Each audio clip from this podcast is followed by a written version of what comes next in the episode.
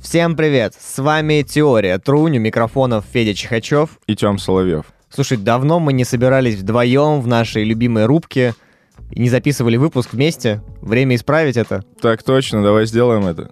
Ну и о чем мы сегодня будем с тобой говорить?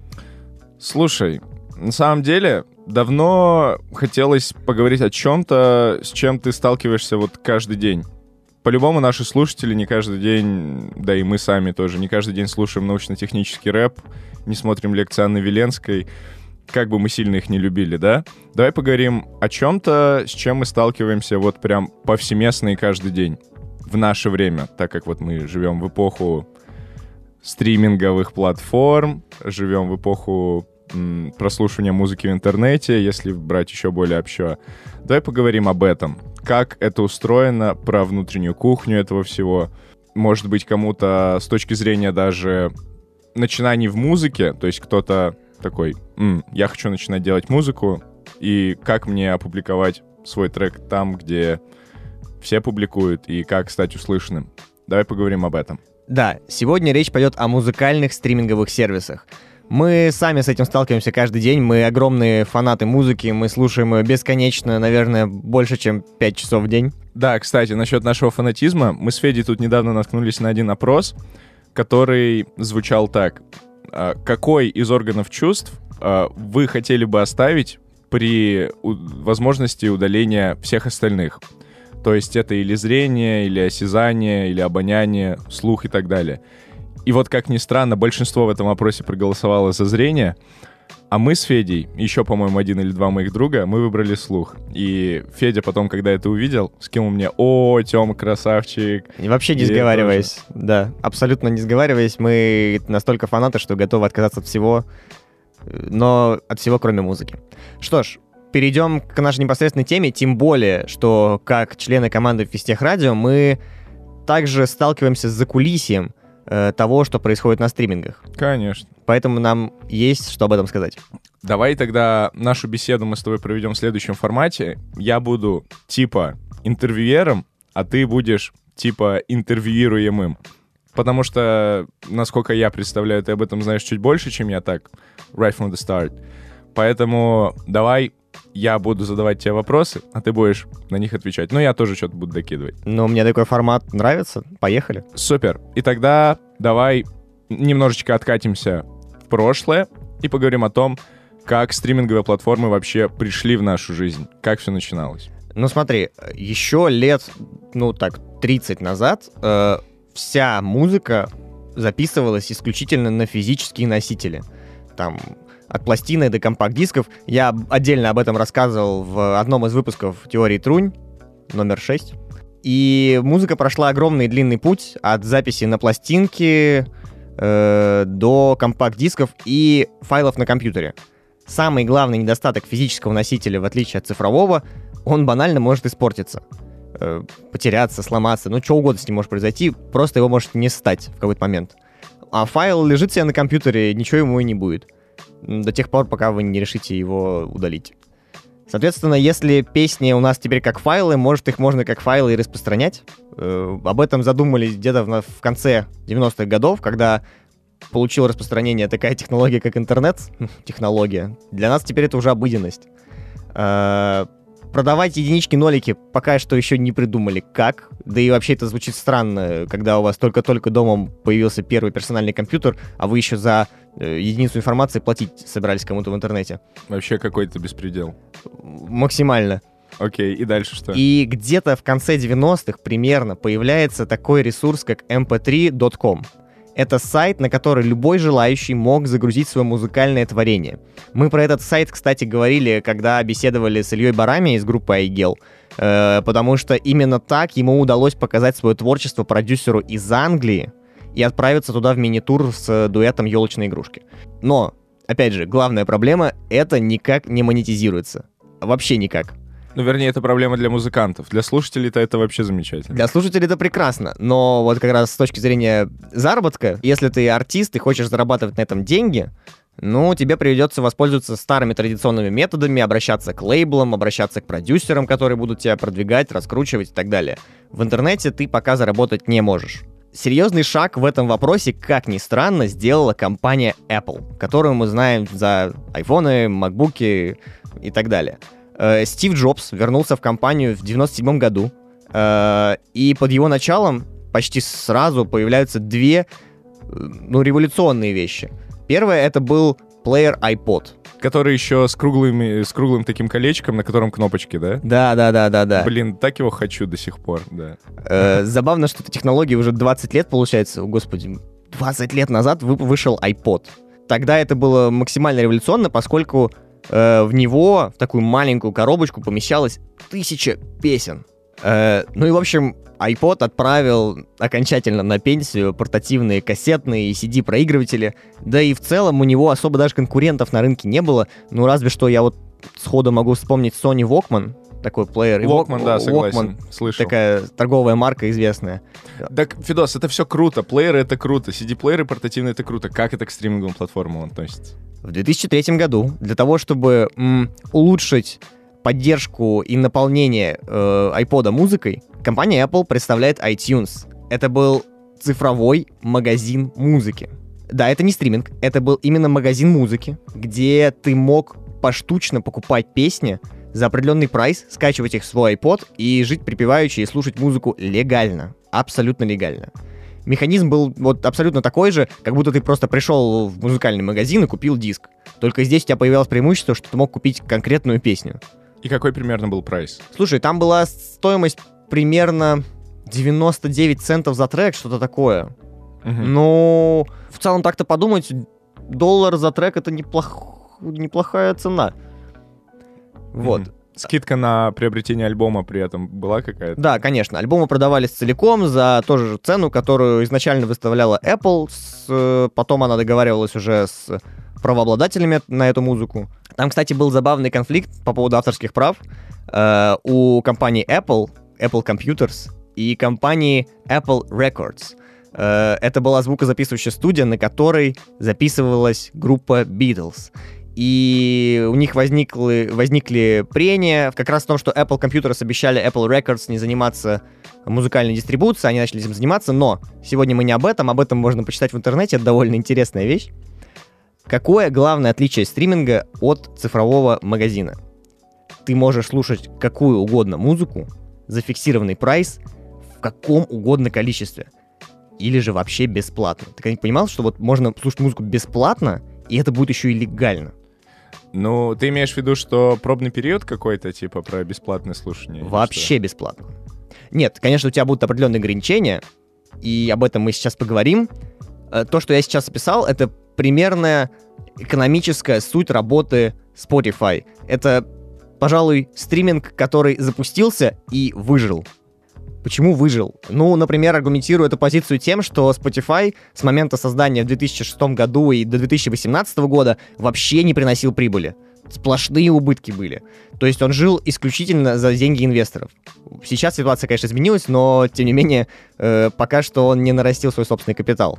Собственно, модель, которую придумал Дэниел Эк, э, генеральный директор Spotify, называется freemium. Есть два типа пользователей.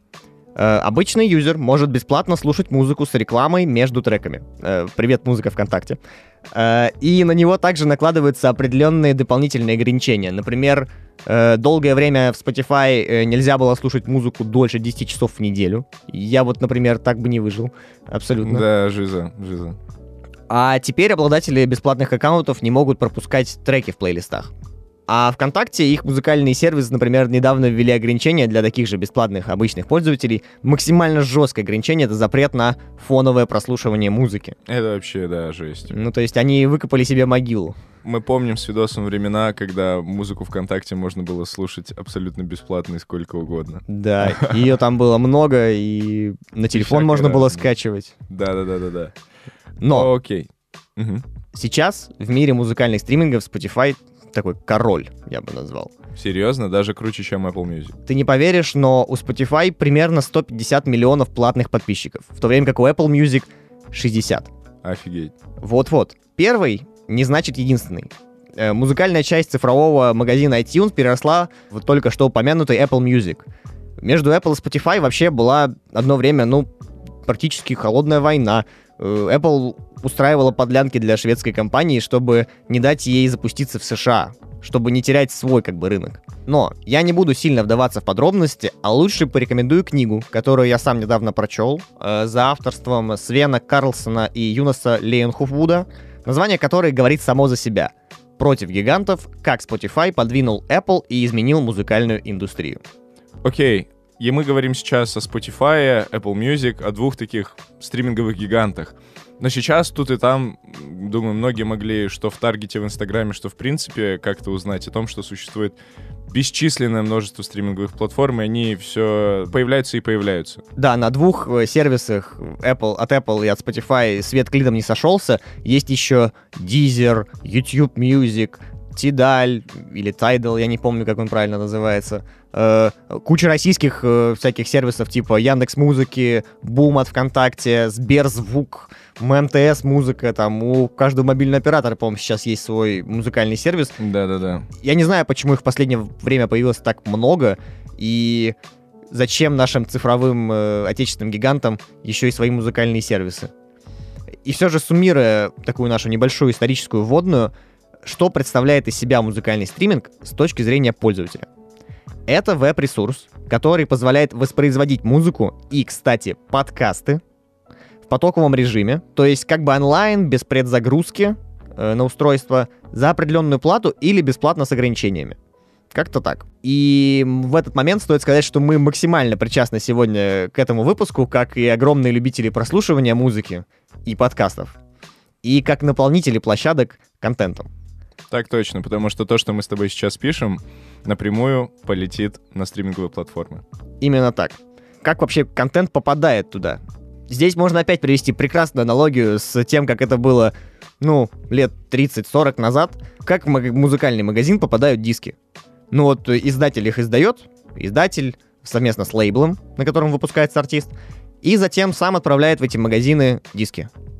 Угу. Сейчас происходит ровно то же самое, только в эпоху digital это происходит без физических каких-либо носителей. Издатель выпускает там треки, отправляет их на платформу, они доступны для прослушивания. Все. Опять же, за определенную цену и так далее. Э, есть, конечно, определенные нюансы. Занести самому кассету продавцу не получится. Кто не понял метафору, самиздатом выпустить альбом не очень просто. Ну, все-таки можно. На самом деле, изначально это подразумевалось следующим образом, что без наличия какого-то дистрибьютора, скажем, посредника между артистом и стриминговой платформой, это было реализовать нельзя. Я потихоньку начинаю подключаться в дискуссию уже не как интервьюер, а как тоже боевая единица. Э, но с течением времени и адаптации этого вновь появившегося рынка появились такие сервисы, которые позволяют независимым музыкантам загружать собственную музыку на стриминговые платформы. И здесь стоит упомянуть, наверное, наиболее популярные на постсоветском пространстве сервисы, такие как FreshTunes и OneRPM. У них есть ряд различий по взаимодействию с музыкантом непосредственно, но основные из них заключаются в том, что э, FreshTunes абсолютно бесплатен, то есть он не берет никакую комиссию с дохода музыканта, но все происходит очень долго, и э, тебя постоянно модерируют. То есть проверяют на то, сам ли ты пишешь музыку, долго тебе дают доверенного партнера, через которого ты заливаешь музыку на стриминге. И все такое. А, но, например, в OneRPM это время, которое ты ждешь, оно чуть короче, но сервис за это берет 15% комиссии с дохода. Э, вот ты сейчас сказал про цифры какие-то уже, про 15% отчислений. А как вообще зарабатывают на стримингах? Ты когда-нибудь задумывался об этом? 15% отчисления — это про наш вуз, можно так пошутить. А про плату непосредственно музыканту за музыку, за, вернее, ее прослушивание на стриминговых платформах, а, в интернете существуют следующие цифры. Официальные как бы сначала мы скажем официальные цифры, которые пишутся в контракте с непосредственно стриминговой платформой или контракте стриминговой платформы, лейбла и там еще каких-то посредников. Apple Music платит 1 цент или 77 копеек за одно прослушивание, а 50% выручки от подписок а, отдает правообладателям. А Spotify, в свою очередь, а, в среднем платит меньше за отдельно взятое прослушивание, от трети до половины цента. Но при этом э, отдает э, от 75 до 80 процентов выручки правообладателям. Вопрос, кто такие правообладатели? Это как раз, вот, или какие-то посредники между музыкантами и стриминговой платформой, то есть какие-то сервисы, которые помогают выгружать музыку туда, или же лейблы непосредственно. А, и под конец хочется сказать в этом небольшом лирическом отступлении, что цифры реальные, они отличаются. И отличаются нехило, между прочим, так. В одной классной статье на vc.ru собрана была небольшая статистика по тому, сколько в среднем в итоге артисты непосредственно получают со стримингов. И так, например, надо, кстати, понимать, что цифры, которые получают артисты в России и которые получают в других странах, это разные цифры. Но у нас э, платят с Apple Music и Spotify в среднем 21 копейку за прослушивание, то есть разница есть, да? Сильно ниже. Да. Стриминговая платформа Boom, именно при прослушивании через приложение Boom, а не через ВКонтакте, платит 8 копеек за прослушивание при прослушивании музыки во ВКонтакте, при этом одна копейка. Да-да, это очень мало, но для артистов, которые собирают, ну, там, многомиллионное прослушивание на каждом треке, ну, все равно кругленькая сумма выходит. Э, также Яндекс Музыка 6 копеек за стрим, YouTube Music 28 копеек. Вот. И важно понимать, что эти цифры приблизительные, средние, и что от артиста к артисту они различаются, и различаются еще и в зависимости от условий контракта. А, между, опять же, каким-то посредником, типа сервиса, который помогает музыку выгружать, или же лейбла. Ну а чтобы артисту в целом сильно не заморачивать себе голову какими-то такими юридическими вопросами, это договоренности с выпуском своих альбомов и так далее, лучше, конечно же, обратиться к лейблу. Да, это еще Барами говорил на интервью, что музыканту нужно музыку писать, а не всякой такой дичи. Да-да-да-да-да.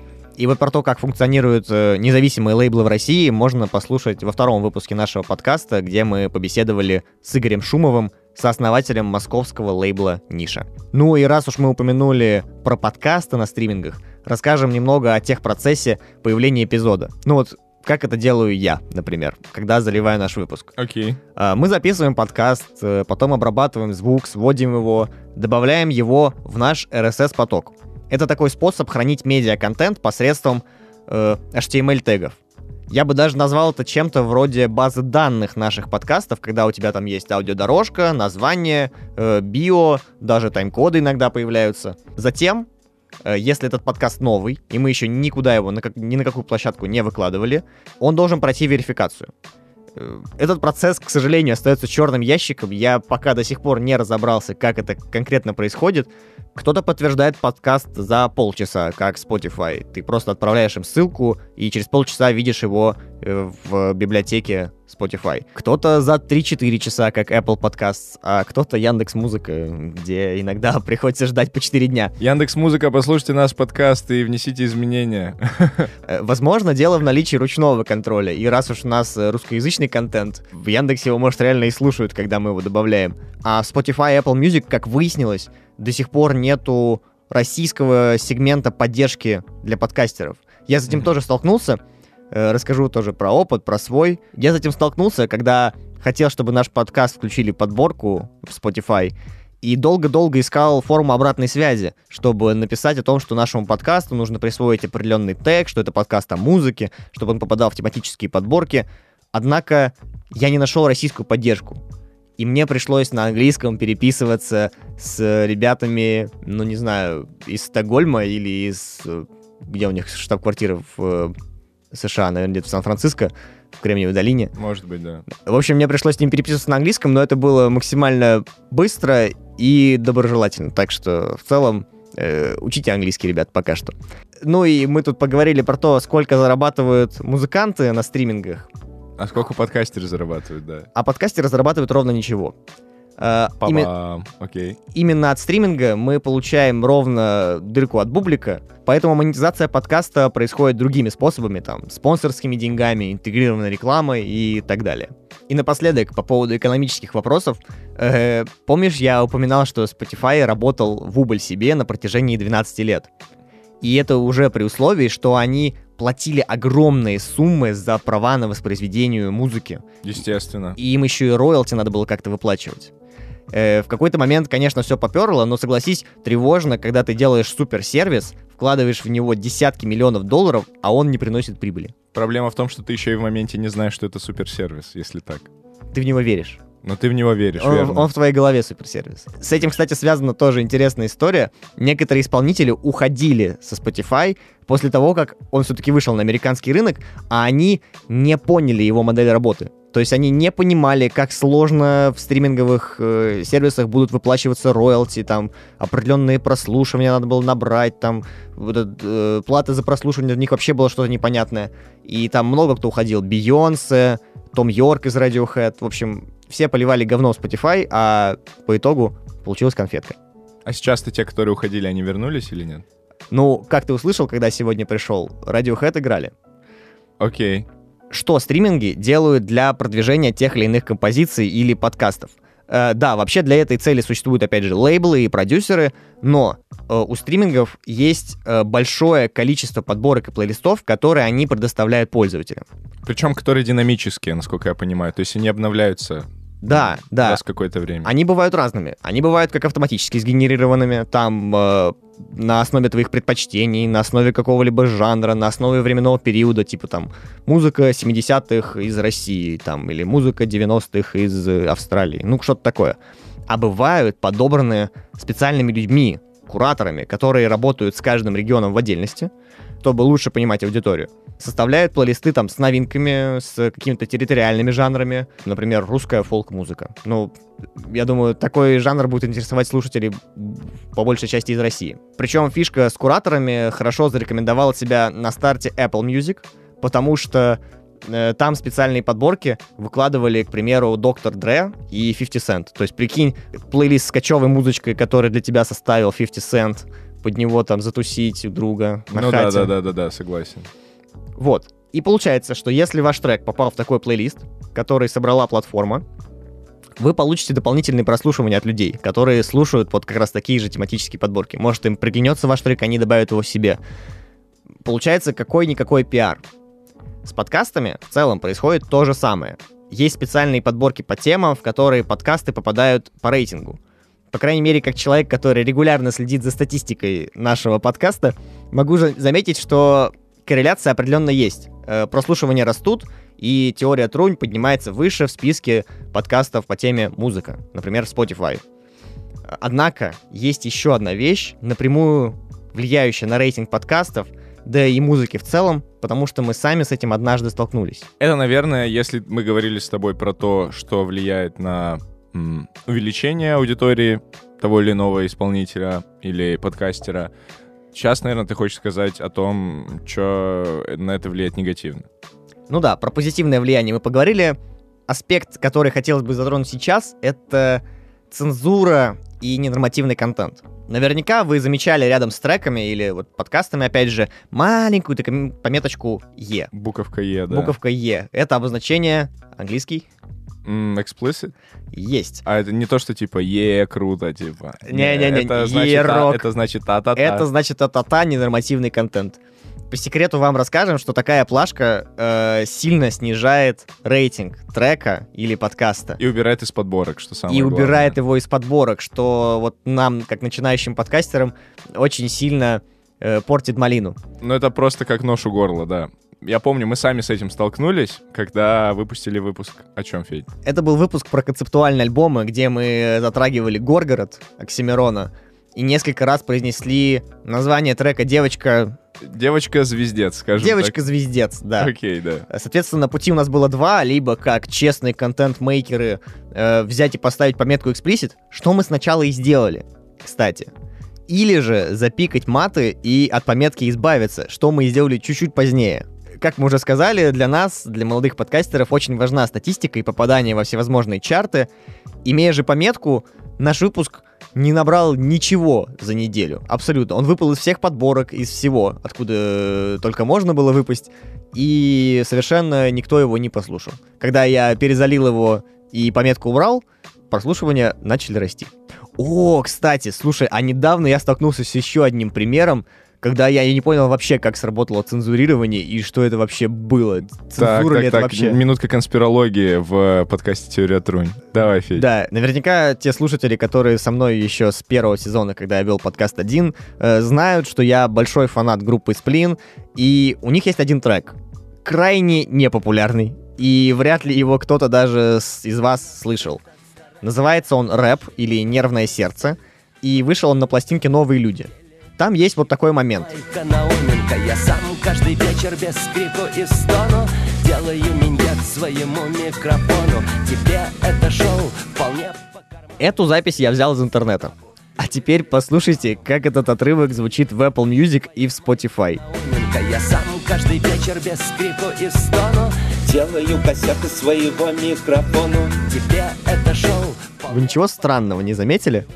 То есть, неужели слово «минет» так сильно возмутило, а вот даже не знаю, кого оно так возмутило, площадки, издателей, может, э, самому Саше Васильеву, конечно, не понравилось, но это вряд ли. И он решил кустарным методом перезаписать э, на что-то непонятно вообще откуда. Ну, прям слышится, что фрагмент не так записан, качество записи, качество записи другое. Да, то есть это было переделано максимально кустарно, и вообще непонятно, почему к такому методу прибегнула такая вроде бы серьезная и популярная группа, но вот это очень странно. Между прочим, Фидос, ты когда упоминаешь именно то слово, которое было заменено сейчас, я не рискую его говорить, но ты вот когда его говоришь, ты, между прочим, с огнем играешь. Что если к нам тоже придут дядечки в черных костюмах и скажут, э, а-та-та, ребята, вы что это за слова тут говорите? Ну, знаешь, я уточню этот момент у наших юристов. Э, и если вы, наши дорогие слушатели, вместо слова «минет» услышите гитарный перебор, значит, это слово действительно нельзя употреблять, и оно является ненормативным. Хотя я почему-то в этом сомневаюсь. Вот мне самому теперь интересно узнать. Да, а если вам хочется переслушать и самим убедиться, этот момент находится на 55 секунде. Вот и все, чем мы хотели сегодня с вами поделиться.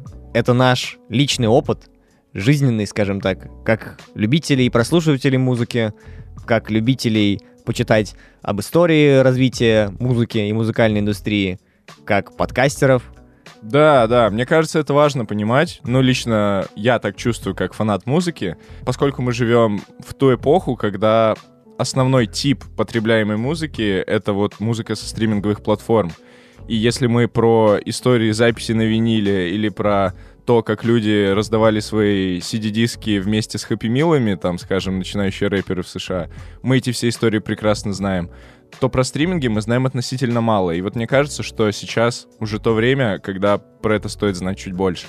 Поэтому, если вам, ребят, было это интересно слушать, слушайте нас дальше, э, слушайте наши предыдущие выпуски, э, добавляйте к себе, следите за нами. Мы, в свою очередь, будем радовать вас замечательным контентом и всячески делать какие-то интерактивы. Мы делаем розыгрыши, мы выпускаем еще кучу другого контента. Мы боремся за нашу аудиторию. Так точно. За каждого отдельно взятого слушателя. И мы вас всех очень любим. С вами были Федя Чихачев и Тёма Соловьев. Слушайте музыку на стриминговых платформах и не только. Любите ее. И помните. В основе всего лежит, лежит трунь. трунь.